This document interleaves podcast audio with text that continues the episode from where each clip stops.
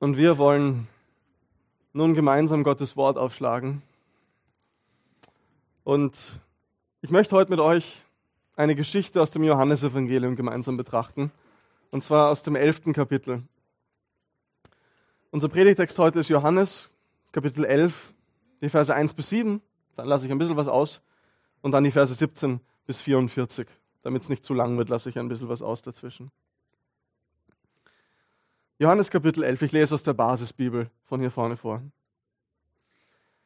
Ein Mann war schwer krank. Lazarus aus Bethanien. Das ist das Dorf, in dem Maria und ihre Schwester Martha lebten. Maria war es, die Jesus später mit Öl gesalbt und mit ihren Haaren seine Füße abgetrocknet hat. Der Kranke, Lazarus, war ihr Bruder. Die Schwestern ließen Jesus die Nachricht zukommen, Herr, sieh doch, der, den du lieb hast, ist krank. Als Jesus das hörte, sagte er, diese Krankheit führt nicht zum Tod. Sie soll vielmehr die Herrlichkeit Gottes zeigen, denn durch sie soll die Herrlichkeit von Gottes Sohn sichtbar werden. Jesus liebte Martha und ihre Schwester und auch Lazarus. Nun wusste Jesus, dass Lazarus krank war. Er blieb noch zwei Tage an dem Ort, wo er war. Dann sagte er zu den Jüngern, lasst uns wieder nach Judäa gehen. Ich lese ab Vers 17 weiter. Als Jesus nach Bethanien kam, lag Lazarus schon vier Tage im Grab. Bethanien war nahe bei Jerusalem, knapp drei Kilometer entfernt. Viele Juden waren von dort zu Martha und Maria gekommen. Sie wollten sie in ihrer Trauer um den Bruder trösten. Als Martha hörte, dass Jesus kam, ging sie ihm entgegen. Maria aber blieb zu Hause. Martha sagte zu Jesus, Herr, wenn du hier gewesen wärst, dann wäre mein Bruder nicht gestorben. Aber auch jetzt weiß ich, alles, worum du Gott bittest, das wird er dir geben. Jesus antwortete, dein Bruder wird auferstehen. Martha erwiderte, ich weiß, dass er auferstehen wird, bei der Auferstehung der Toten am letzten Tag. Da sagte Jesus zu ihr, ich bin die Auferstehung und das Leben. Wer an mich glaubt, wird leben, auch wenn er stirbt. Und wer lebt und an mich glaubt, wird in Ewigkeit nicht von Gott getrennt. Glaubst du das? Sie antwortete, Ja, Herr, ich glaube fest. Du bist der Christus, der Sohn Gottes, der in die Welt kommen soll. Nachdem Martha das gesagt hatte, ging sie weg und rief ihre Schwester Maria. Leise sagte sie zu ihr, Der Lehrer ist da und lässt dich rufen. Als Maria das hörte, stand sie schnell auf und ging zu Jesus. Jesus war noch nicht ins Dorf hineingegangen, er hielt sich dort auf, wo Martha ihn getroffen hatte. Im Haus waren immer noch die Leute, die Maria trösten wollten. Als sie sahen, dass Maria aufstand und schnell hinausging, folgten sie ihr. Sie dachten, sie will zum Grab gehen, um dort zu weinen. Maria kam dorthin, wo Jesus war. Als sie ihn sah, fiel sie vor ihm auf die Knie und sagte, Herr, wenn du hier gewesen wärst, dann wäre mein Bruder nicht gestorben. Jesus sah, wie sie weinte und wie auch die Leute weinten, die sie begleiteten. Da war er im Innersten zornig und tief erschüttert. Er fragte, wo ist sein Grab? Sie antworteten, Herr, komm und sieh selbst. Da brach Jesus in Tränen aus. Die Leute sagten, seht doch, wie sehr er ihn geliebt hat. Aber einige von ihnen meinten, dem Blinden hat er die Augen geöffnet. Konnte er nicht verhindern, dass Lazarus stirbt? Da wurde Jesus erst recht zornig und ging zum Grab. Es bestand aus einer Höhle, die mit einem großen Stein verschlossen war. Jesus sagte, wälzt den Stein weg. Martha, die Schwester des Verstorbenen, erwiderte, Herr, er stinkt schon, denn er ist vier Tage tot. Jesus entgegnete ihr, habe ich nicht zu dir gesagt, wenn du glaubst, wirst du die Herrlichkeit Gottes sehen. Da wälzten sie den Stein weg. Jesus blickte zum Himmel empor und sprach, Vater, ich danke dir, dass du mich erhöht hast, erhört hast. Ich selbst weiß ja, dass du mich immer erhörst. Aber ich sage es wegen der Leute, die hier stehen. Sie sollen glauben, dass du mich gesandt hast. Nachdem er das gesagt hatte, rief er mit lauter Stimme, Lazarus, komm heraus. Da kam der Tote heraus. Seine Füße und seine Hände waren mit Leinentüchern umwickelt und sein Gesicht war mit einem Tuch verhüllt. Jesus sagte zu den Leuten, befreit ihn davon und lasst ihn nach Hause gehen. Das ist das Wort Gottes. In der Geschichte, die wir eben gelesen haben, geht es um einen viel zu frühen, krankheitsbedingten Todesfall in einer Familie. Die beiden Schwestern des Kranken, Maria und Martha, schicken um Hilfe zu Jesus. Aber ihr Bruder Lazarus stirbt trotzdem. Und ganz zentral dabei, und vielleicht hast du das beim Lesen schon äh, eben mitgekriegt, ist, Jesus handelt hier ganz anders, als die beiden Schwestern das erwartet hatten. Als er diesen Hilferuf bekommt von diesen beiden Schwestern, macht er sich nicht sofort auf den Weg, sondern er bleibt noch ganze zwei Tage an diesem Ort, wo er war. Und er wartet. Und vielleicht kommen dir, mir auf jeden Fall, wenn wir das so lesen, Fragen auf. Warum macht Jesus das? Warum kommt er nicht früher? Es fühlt sich so sinnlos und fast grausam an. Und im Verlauf dieser Geschichte sehen wir diese gefühlte Sinnlosigkeit auch an den Fragen und den Vorwürfen der beiden Schwestern. Herr, wenn du hier gewesen wärst, dann wäre unser Bruder nicht gestorben. Das ist das, was beide zu ihm sagen. Und höchstwahrscheinlich haben sie das in dieser, in dieser Zeit, wo sie auf Jesus gewartet haben, oft gesagt. Wenn Jesus da wäre, wenn Jesus jetzt kommen wäre, dann würde unser Bruder nicht sterben müssen. Jesus, wo warst du in all dem? Vielleicht bist du heute Morgen hier und wenn du auf dein Leben schaust, dann kannst du Gottes Handeln auch nicht ganz verstehen. Warum er manches in der Vergangenheit zugelassen hat oder aktuell zulässt. Warum er nicht eingreift. Warum er dich warten lässt. Und du fühlst diese Sinnlosigkeit, diese, diese, dieses Unverständnis, das auch die beiden Schwestern hier gefühlt haben. Wo ist Gott in meinen zerbrochenen Beziehungen? Wo ist Gott in meinen Depressionen? Wo ist Gott in meiner Scheidung?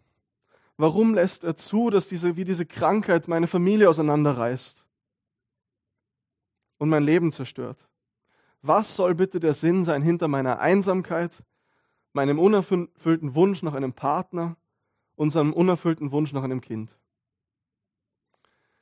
Ich glaube, wir alle und manche von uns wahrscheinlich aktuell ganz besonders haben Anfragen an das Handeln Jesu in unserem Leben.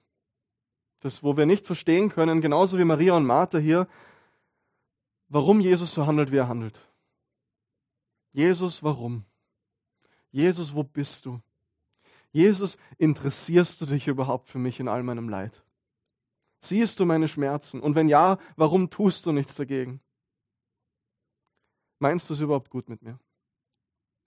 Und es ist mir wichtig zu betonen, gleich zu Beginn an dieser Stelle, dass ich dir keine endgültigen Antworten auf diese tief persönlichen Fragen geben kann. Diese Frage, warum lässt Gott dieses und jenes an Leid und Schmerz in meinem Leben zu, diese Frage nach dem Sinn dahinter ist in gewisser Weise etwas, das jeder von uns nur persönlich beantworten kann. Nach langem Ringen und Suchen im Zwiegespräch mit Gott. Und vielleicht werden wir manchmal sogar erfolglos suchen und in diesem Leben keinen Sinn mehr finden für diese Dinge, die uns widerfahren. Und ich denke, diese Tatsache, dass das so eine persönliche, emotionale Frage ist, ist auch der Grund dafür, warum die Bibel die Theodizee-Frage, die Frage nach dem Leid, nicht ein für alle Mal auf eine Art und Weise für jeden von uns beantwortet.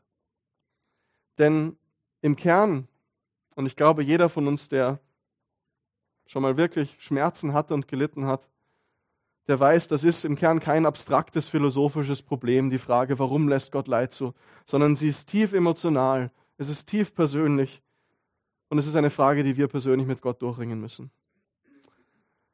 Wir werden diese Frage heute trotzdem stellen.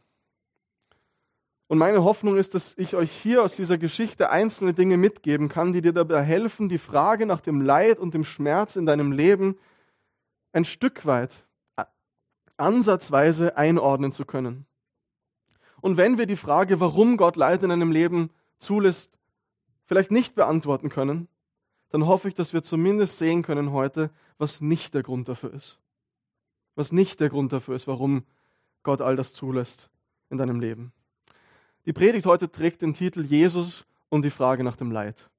Und ich möchte euch drei Dinge mitgeben heute aus diesem Text. Das erste ist die Liebe Jesu, das Mitleiden Jesu und die Hingabe Jesu. Also die Liebe Jesu, Das Mitleiden Jesu und die Hingabe Jesu. Die Liebe Jesu. Vielleicht habt ihr das, während ich diesen Text vorgelesen habe, schon mitgehört oder kennt diese Geschichte. Die Familie, um die es in diesem Text geht, Lazarus, Maria und Martha aus Bethanien, scheint eine Familie gewesen zu sein, die sehr eng mit Jesus befreundet war. Wir lesen auch an anderen Stellen von Maria und Martha und dass Jesus bei ihnen zu Gast ist. Jesus war anscheinend immer wieder bei ihnen und hat sie besucht. Und wenn wir so die Evangelien durchlesen, dann gibt es eigentlich keine weitere Familie oder Freunde von Jesus, die in diesem Kontext außerhalb seiner Jünger so mit Namen genannt werden, die ihm nahestehen. Und allein in unserem Text heute heißt es in Vers 3 beispielsweise, dass Maria und Martha zu Jesus sagen, Herr, den du lieb hast, ist krank. Der, den du lieb hast, ist krank.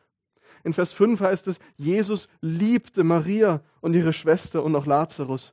Und in Vers 11 dann bezeichnet Jesus in dem Abschnitt, den wir nicht gelesen haben heute, Lazarus seinen Jüngern gegenüber als unseren Freund. Maria, Martha und Lazarus waren also Freunde, Menschen, die Jesus sehr liebte. Und gerade dieser Lazarus ist krank und stirbt. Gerade diese Schwestern müssen miterleben, wie ihr Bruder stirbt und müssen dabei sitzen, wahrscheinlich am Totenbett, am Sterbebett ihres Bruders und warten und warten und übrig bleiben mit dieser unerfüllten Hoffnung, dass Jesus doch irgendwann kommt und ihr Bruder stirbt. Wenn wir leiden, wenn wir Schmerzen haben, dann suchen wir alle automatisch immer nach einem Grund dafür, gell? Wir, das geht ganz automatisch. Wir brauchen einen Sinn. Wir müssen das irgendwie einordnen können. Und oft suchen wir einen Schuldigen. Und wir können diese Schuld bei uns selbst suchen. Ich verdiene es nicht anders. Ich bin so schlecht. Klar, dass mir das immer passiert. Das Schicksal oder Gott straft mich. Oder wir suchen diesen Schuldigen bei Gott, weil wir das Gefühl haben, er ist nicht so, wie er sagt. Er verrät seine eigenen Zusagen an uns. Er meint es gar nicht gut mit uns. Er liebt mich gar nicht. Und was wir hier aus dieser Geschichte ganz am Anfang fundamental lernen, ist, dass Gott dich nicht weniger liebt, wenn dir Leid widerfährt. Dass Leid und Schmerz nie Indikatoren dafür sind, dass Gott dich nicht mehr liebt. Dass er es nicht gut mit dir meint. Dass du ihm nicht wichtig bist. Auch du bist jemand, so wie es hier von Lazarus, Maria und Martha gesagt wird, die Jesus lieb hat. Ein Freund, eine Freundin von Jesus, die er liebt. Und deshalb dürfen wir so ganz zu Beginn von mal, wenn wir uns mit dieser komplexen Frage auseinandersetzen, als Grundlage hinlegen, der Grund, warum Gott in deinem Leben Leid zulässt, ist nie, nie, nie, weil er dich nicht liebt, weil du ihm egal bist, weil er es nicht gut mit dir meint. Aber wie passt das dann zusammen mit Gottes Handeln? Wie passt das dann zusammen mit dem, was wir erleben? Wie passt das zusammen mit dem, dass Jesus hier wartet, nicht direkt auf die Anfrage seiner Freundinnen in Not reagiert, sondern zulässt, dass Lazarus stirbt? Wie passt das zusammen, dass Gott uns liebt, damit, dass er nicht eingreift dort, wo wir das so dringend brauchen? Als ich diesen Text äh, Johannes 11 diese Woche studiert habe, ist mir in Vers 6 ein Detail aufgefallen, was mich zuerst sehr verwundert hat, aber je länger ich darüber nachgedacht habe, immer noch verwundert hat und äh, aber auch ein bisschen getröstet hat. Und es ist also ein bisschen ein Ringen. Ähm, Im griechischen Urtext, quasi im Original des Johannesevangeliums, und das kommt in nur ganz wenigen Übersetzungen raus, wahrscheinlich weil es so gegen unsere Intuition geht, heißt es in Vers 5 und 6, Jesus liebte Martha und ihre Schwester und Lazarus. Darum blieb er, als er hörte, dass Lazarus krank war, noch zwei Tage an dem Ort, wo er war. Habt ihr das gehört? Jesus liebte sie, darum wartete er. Der Text sagt, er liebte sie, deshalb blieb er hier. Er liebte sie so sehr, deshalb wartete er. Er liebte sie, deshalb griff er nicht ein. Er liebte sie, deshalb kam er nicht sofort. Er liebte sie, deshalb ließ er sie warten. Er liebte sie, deshalb ließ er zu, dass Lazarus starb.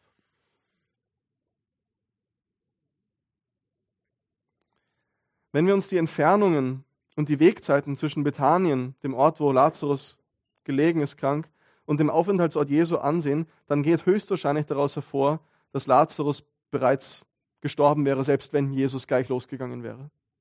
Vermutlich ist Lazarus gestorben kurz nachdem der Bote mit der Nachricht von Maria und Martha äh, auf dem Weg zu Jesus war. Aber trotzdem, warum wartet Jesus zwei Tage? motiviert durch seine Liebe zu Maria und Martha. Es gab in der damaligen jüdischen Welt die Vorstellung, dass drei Tage nach dem Tod einer Person die Seele des Verstorbenen noch quasi über dem Körper schwebte und es die Möglichkeit gab, dass der Tote wieder zum Leben auferwachen würde. Somit war erst nach vier Tagen absolut felsenfest klar, dass die Person wirklich, wirklich tot war.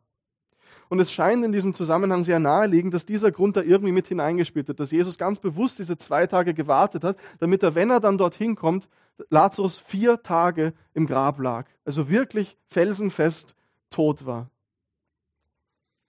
Jesus wusste natürlich, dass er Lazarus wieder auferwecken würde. Er wusste, niemand sollte eine andere Erklärung dafür finden können, außer er hat die Macht über den Tod. Was hat das aber mit der Liebe zu Maria und Martha zu tun? Ganz zu Beginn des Textes in Vers 4 sagt Jesus, diese Krankheit führt nicht zum Tod, als er davon hört, dass Lazarus krank ist. Und es ist ein bisschen eine komische Aussage, oder? Weil Lazarus stirbt. Die führt sehr wohl zum Tod, diese Krankheit. Aber was Jesus hier damit sagt, ist, der Tod hat nicht das letzte Wort. Das soll diese Krankheit zeigen.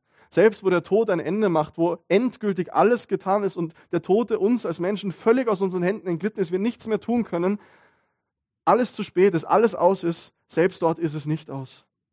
Jesus ist nicht nur gekommen, um Krankheiten zu heilen, sondern um die größte Krankheit von allen zu beseitigen, den Tod selbst. Und so sagt er, diese Krankheit führt nicht zum Tod, sondern sie soll die Herrlichkeit Gottes zeigen. Und da geht es an dieser Stelle nicht um Selbstbeweihräucherung und Selbstinszenierung, dass Jesus einen besonders großen Auftritt haben will, weil jetzt kommt er richtig groß raus, wenn er den nicht nur den Krankenheit, sondern sogar den Toten wieder auferweckt, sondern Jesus will Maria, Martha und seinen Jüngern an dieser Stelle zeigen, dass er gekommen ist auf diese Erde, um viel Größeres zu tun, als sie sich das bis zu diesem Zeitpunkt vorstellen konnten. Größeres, als sie erwartet hatten. Es geht ihm nicht nur darum, Lazarus gesund zu machen, sondern Lazarus und alle die an ihn glauben, auf ewig aus dem Grab zu holen. Maria und Martha sollen verstehen, dass Jesus, wie er dann zu Martha in dem Gespräch, was die haben, sagt, die Auferstehung und das Leben ist. Dass im Glauben an ihn der Tod durchbrochen wird. Diese Krankheit führt nicht zum Tode. Jesus liebt Maria und Martha also und er lässt dieses Leid zu. Irgendwie sehen wir das an dieser Stelle, weil er Größeres vorhat. Nicht, weil er sie nicht liebt, sondern weil er sie liebt, gerade sagt der Text und einen größeren Plan mit ihrem Leben verfolgt, als sie sich das vorstellen können. Und diese Zusage gilt auch für dich. Für alles, was du durchmachen musst. Dahinter steht die Zusage, dass es letztendlich nicht zum Tod führt. Dass es letztendlich nicht sinnlos ist. Dass Gott dich nicht im Stich gelassen hat, sondern er weiß, was er tut und warum auch immer aus Liebe zu dir so handelt, wie er handelt. Weil er einen größeren und besseren Plan mit deinem Leben hat, als du dir das vorstellen kannst. Nun, sag mal ehrlich, wie geht's dir mit dieser Aussage? Vielleicht, wenn es dir aktuell gerade nicht gut geht. Dieser Punkt, Gott hat einen Plan, er weiß, was er tut, das kann manchmal echt hart zu schlucken sein, oder? Wenn man trauert, wenn man leidet, wenn alles furchtbar ist und es einem reicht und man einfach nicht mehr kann und man keine Lust auf irgendwelche Pläne Gottes mehr hat, sondern einfach nur irgendwelche Pläne, die angeblich zum Besten führen, sondern einfach nur will, dass es aufhört, dass das Leben wieder leichter wird, dass man das irgendwie durchstehen kann. Und alle Trostversuche vielleicht auch von christlichen Freunden, die dann sagen, hey, Römer 8, 28, alle, die Gott lieben, denen werden alle Dinge zum Besten dienen. Das tröstet dann nicht, sondern es wirkt einfach nur wie eine Keule, mit der man diese Schmerzen niederhaut. Weil ein Gott, der vielleicht Größeres mit dir vorhat, aber währenddessen so weit weg ist, einfach nur irgendwie lieblos und distanziert wirkt. Und du sagst vielleicht, hey, ganz ehrlich, Tom, aktuell interessiert mich diese Frage nach dem größeren Ganzen überhaupt nicht. Ich will einfach nur wissen, interessiert sich Jesus jetzt für mich? Ist er eigentlich jetzt für mich da? Ist er mir jetzt nahe? Sieht er nicht nur das große Ganze eines Tages, sondern sieht er auch mich aktuell jetzt in meinem Leid und meinem Schmerz? Und das sind so berechtigte Fragen. Und deshalb ist es so wichtig, dass das nicht das Einzige ist, was wir in diesem Text hier finden, in dieser Geschichte hier lesen, wie Jesus mit Maria und Martha und mit ihrem Schmerz und ihrem Leid und auch unserem Schmerz und unserem Leid umgeht. Das erste war die Liebe Jesu, die wir gesehen haben. Und ich möchte euch jetzt auf das Mitleiden Jesu, das wir hier sehen, hinweisen. Denn wir haben gesehen, Jesus kommt dann nach Bethanien. Er begegnet zuerst Maria und dann Martha und er hört sich ihre Fragen, ihre Anklagen, vielleicht sogar ihre Vorwürfe an. Herr, wenn du hier gewesen wärst, dann wäre mein Bruder nicht gestorben. Und es zeigt natürlich als allererstes, dass wir Jesus all unsere Sorgen, all unsere Anklagen, all unsere Vorwürfe hinschmeißen dürfen. Selbst wenn es das Einzige ist, was du Gott aktuell im Gebet bringen kannst oder bringen willst, Anklagen und Vorwürfe, bring sie ihm. Er will sie hören. Und dann kommt in Vers 35 der kürzeste Vers der Bibel. Zwei Worte. Aber es ist einer der besten und wunderschönsten Verse, die es von Genesis bis Offenbarung gibt. Denn was steht dort in Johannes 11, Vers 35? Jesus weinte. Jesus weinte. Er weint mit Maria und Martha über ihren Schmerz, über ihren Verlust. Er trauert mit ihnen, er klagt mit ihnen, er hat Anteil an ihrem Leiden. Und ich finde das so unfassbar wichtig, dass wir das hier sehen. Und es ist so gut zu lesen, denn wir sehen hier, unser Gott, Jesus ist kein stoischer Gott, kein distanzierter, emotionsloser Gott, der unserem Leid, ohne dass er irgendwie daran teilhat, gegenübersteht, weil er ja eh weiß, letztendlich hat er einen großen Plan, letztendlich führt alles zum Guten. Nein, Jesus weint mit dir. Er klagt mit dir. Er leidet mit dir. Und ich finde das unfassbar tröstlich. Und es ist so ein weiteres kleines Puzzlestein in dieser riesen komplexen Frage nach Gott und dem Leid, dass wir hier in Jesus einen Gott sehen, der uns so sehr liebt, dass er mitten hinein in unser Leid kommt. Niemand hat Gott gezwungen, Mensch zu werden. Niemand hat Jesus, hat Gott gezwungen, auf ein Begräbnis zu gehen und mit Maria und Martha zu weinen. Und wir können davon ausgehen, dass Jesus noch viele, viele, viele weitere Male geweint hat. An einer anderen Stelle in den Evangelien wird beispielsweise berichtet, wie Jesus durch das Land zieht, predigt und heilt, mitten hineingeht in das Leid der Menschen, das er sieht. Und dann heißt zum Beispiel Matthäus 9,36, als er die Scharen von Menschen sah, ergriff ihn tiefes Mitgefühl. Und auch das Wort, das hier verwendet ist, es zerreißt ihm die Eingeweide vom Mitgefühl. Denn sie waren erschöpft und hilflos wie Schafe, die keinen Hirten haben. Und ich bin mir sicher, viele von euch fühlen sich aktuell genauso erschöpft und hilflos. Und ich kann dir auf der Autorität von Gottes Wort hier heute zusagen, Jesus weint mit dir. Jesus leidet mit dir. Er weint mit dir über deinen Schmerz. Er weint mit dir über deine Angst. Er weint mit dir über deine Einsamkeit, deine Verzweiflung und alles, was dahinter steht. Du bist ihm nicht egal. Jesus weint mit dir. Interessanterweise sehen wir an dieser Stelle in dieser Geschichte aber nicht nur, dass Jesus mit Maria und Martha weint, sondern wir sehen auch noch eine andere Emotion. In den Versen 38 und 33, 33 und 38, so heißt es in Vers 33 beispielsweise, Jesus sah, wie sie weinte und wie auch die Leute weinten, die sie begleiteten, da war er im Innersten zornig und tief erschüttert. Jesus ist zornig und tief erschüttert, er ist wütend. Und dieses Wort hier bezeichnet ursprünglich das Schnauben eines Pferdes. Also Jesus schnaubt über dieses Leid, was er sieht. Er kocht über von Zorn. Es ist also wirklich tiefe Wut, die Jesus hier ergreift, als er die Trauer und die Verzweiflung der Menschen hier sieht. Und die Frage ist natürlich, warum wird er hier zornig? Wogegen richtet sich der Zorn Jesu hier? Und wir sehen diese Antwort auch in Vers 33 und Vers 38, denn als das erste Mal dasteht, ist die Frage, die Jesus sofort stellt, wo ist das Grab? Wo habt ihr ihn hingelegt? Und in Vers 38 sehen wir, dass er dem Grab des Lazarus mit Zorn entgegentritt. Das Grab des Lazarus ist der Grund für den Zorn Jesu in dieser Stelle. Der Grund für seinen Zorn ist der Ursprung der Trauer und des Leidens und des Schmerzens von Maria und Martha. Es ist der Tod selbst, gegen den sich der Zorn Jesu richtet. Es ist der Tod, das Leid, in gewisser Weise Satan, der Herr über den Tod der Feind Gottes, der diese Welt kaputt machen will. Es sind die Folgen der Sünde. Es ist der Zerbruch dieser Welt. Alles, was diese Welt zerstört, gegen all das, worunter wir leiden, richtet sich der Zorn Jesu. Denn warum? Diese Welt ist nicht so, wie er es geplant hat.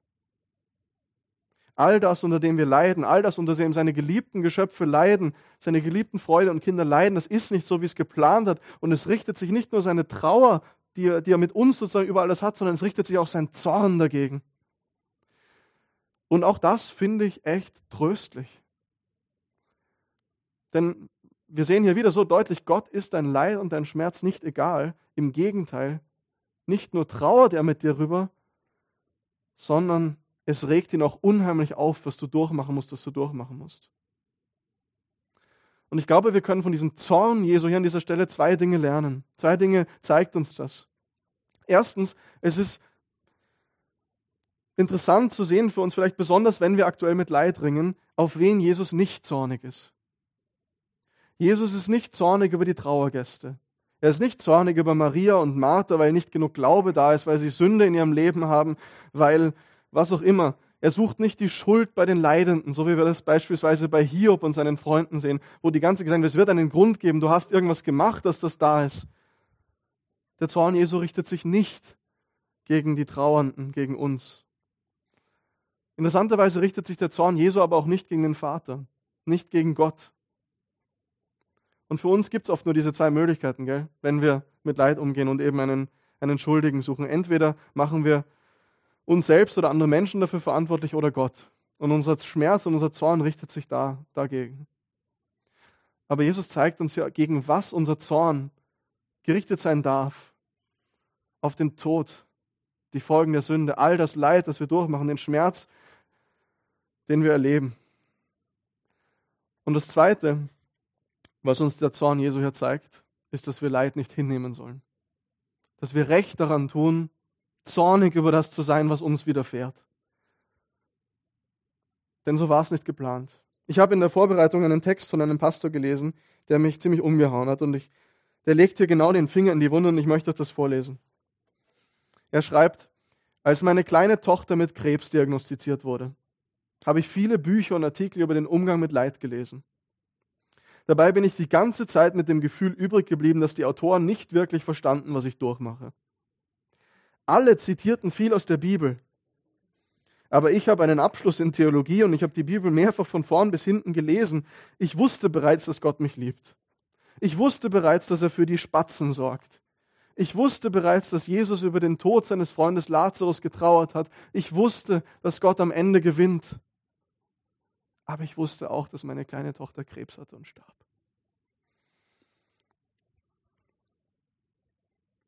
Und er schreibt weiter, und ich habe mich so unfassbar allein darin gefühlt. Und ich wusste nicht, wie ich diesen Weg gehen sollte. Und dann half mir etwas, was irgendein Typ im Radio sagte. Er sagte, es gibt keinen guten Weg, durch so etwas durchzugehen. Denn als ein Mensch bin ich nicht dafür gemacht, so etwas erleben zu müssen. Das ist nicht, wie die gute Welt, die Gott gemacht hat, funktionieren sollte. Krebs in Kindern. Und hier können wir all unser persönliches Leid, alles, was du aktuell durchmachen musst, einsetzen. Das ist ein von außen kommender Eindringling, mit dem wir uns niemals versöhnen können als Mitglieder von Gottes guter Schöpfung, denn es macht einfach keinen Sinn. Ich bin genauso wenig dafür gemacht, dass ich meiner fünfjährigen Tochter zusehen muss, wie sie gegen Leukämie ankämpft, wie meine Augen dafür gemacht sind, dass Sand hineingestreut wird. Auf einmal wusste ich mehr als halte durch. Jesus wird am Ende triumphieren. Jesus ist nicht nur in diese Welt gekommen, damit wir eines Tages in den Himmel kommen, sondern weil diese Welt kaputt ist und repariert werden muss. Und sein Fazit ist, ich weiß, dass das nicht bedeutet, dass meine Tochter überleben wird.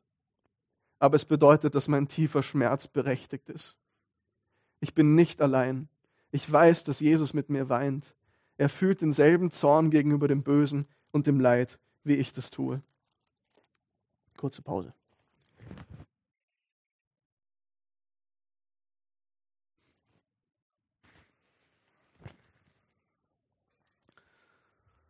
Wow, ich finde es unfassbar stark. Der Zorn Jesu zeigt uns, dass unser tiefer Schmerz berechtigt ist. Dass wir unser Leid nicht schönreden müssen oder sollen, christlich motiviert oder nicht christlich motiviert. Dass wir nicht überall einen Sinn drin suchen sollen, sondern es einfach Dinge gibt, wo man nur sagen kann, das ist einfach scheiße.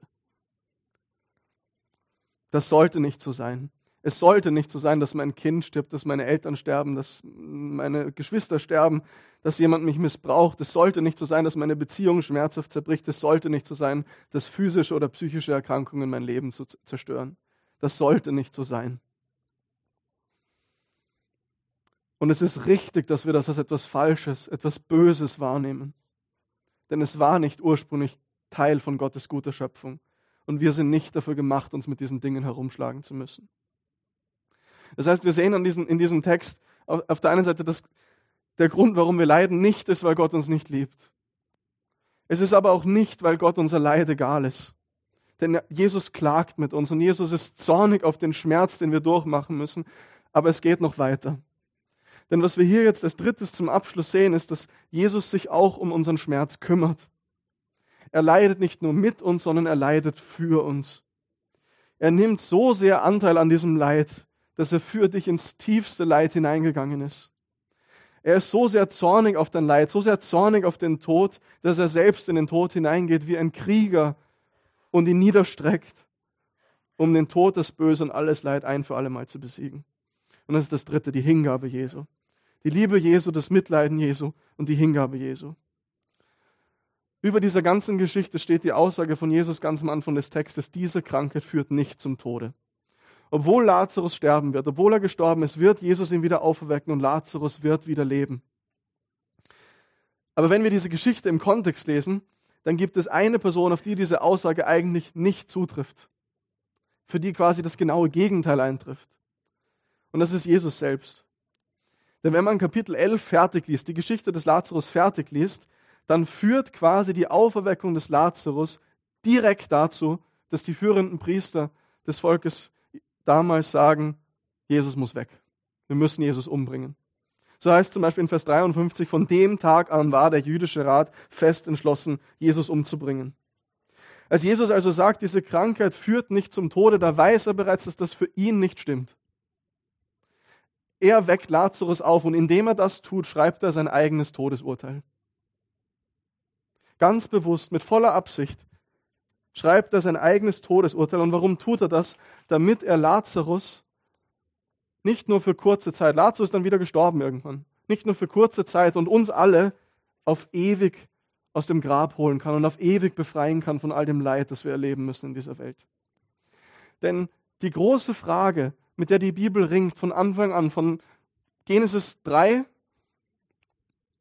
bis zum Ende, ist, wie kann Gott diese gebrochene, diese kaputte, diese, ja, diese, diese Welt, die nicht mehr so ist, wie sie sein sollte, wiederherstellen und heilen? Wie kann er alles Böse auf dieser Welt beseitigen? Aber die wichtige Frage dabei ist, wie kann er all das tun, ohne uns dabei mit zu beseitigen? Ohne uns ebenfalls zu vernichten? Denn die Linie zwischen Gut und Böse, das Böse, das verläuft durch jeden Teil unserer Herzen. Wir alle und wir wissen das, wenn wir ehrlich sind. Wir alle, wir bringen viel Böses in diese Welt hinein. Viel Zerstörung, viel Zerbruch mit unserem Egoismus und unserer Selbstsucht. Und wenn Gott wirklich konsequent ist und sagt, ich mache einen Neuanfang, ich tue alles Böse aus dieser Welt entfernen, dann kann das nur so ausschauen wie bei der Flutgeschichte, wo niemand überlebt und alles weggewaschen wird, uns inklusive. Aber das ist nicht seine Absicht. Das war nicht seine Absicht. Und das sehen wir von Anfang an der Bibel. Er liebt uns und obwohl wir das nicht verdienen, will er uns einen Weg zurückschaffen in die Fülle des Lebens, in die Gemeinschaft mit ihm. Und so entfaltet sich eben von Anfang weg diese Geschichte, von Anfang weg der Bibel diese Geschichte, wie der gerechte, heilige Gott eines Tages wirklich Gerechtigkeit üben kann, alles Böse beseitigen kann, aber ohne uns mit zu vernichten. Und der Höhepunkt dieser Geschichte, auf die alles hinausläuft, die Antwort auf all diese Fragen ist Jesus. Jesus, der nicht nur Anteil nimmt an unserem Leid und darüber klagt, sondern der die Konsequenz unserer Sünde, die ewige Trennung von Gott, die daraus resultiert, auf sich nimmt. Der unsere Strafe trägt und uns damit freikauft vom Tod, von der Trennung zum Leben, das Gott selbst ist, und der dann aufersteht und die Ketten des Todes bricht. Sodass egal wie dunkel die Finsternis in unserem Leben ist, wir felsenfest wissen dürfen, eines Tages kommt Heilung und wir werden da dabei sein. Sodass das, was wir hier in Ansätzen, in einer Art Leitversion sozusagen bei Lazarus sehen, der wieder zum Leben erweckt wird, aber dann auch wieder stirbt, gell? einer der wenigen Menschen, die zweimal gestorben sind, ähm, eines Tages für dich Realität sein wird. Du wirst, wenn du an Jesus glaubst, auferstehen. Du wirst auferstehen zu einem neuen Leben, frei von Leid, frei von Tod, frei von Krankheit, frei von Tränen, frei von Angst, frei von Depressionen, frei von Einsamkeit, frei von allem Schmerz. Und deshalb gilt diese Zusage, die über diese Geschichte geht, diese Krankheit führt nicht zum Tode. Auch für dein Leid, das du heute durchmachst. Das letzte Wort bleibt nicht bei der Zerbrochenheit dieser Welt. Das letzte Wort bleibt nicht bei deinem Schmerz, das letzte Wort bleibt nicht bei deinem Leid, sondern das letzte Wort bleibt bei Jesus. Jesus, der mit dir weint, Jesus, der mit dir klagt, Jesus, der zornige ist über all das, was du durchmachen musst, und Jesus, der selbst in den Tod geht und aufersteht, damit er dich eines Tages von allem Leid befreien kann.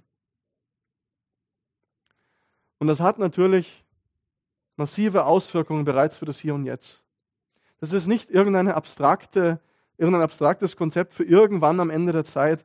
Das bedeutet, für alle, die an Christus glauben, hat der Tod bereits jetzt seine Bedeutung in seiner ganzen Schwere letztendlich verloren. Der Tod ist nicht das Ende. Es ist in gewisser Weise der Durchgang zur Fülle des Lebens in Gemeinschaft mit Gott.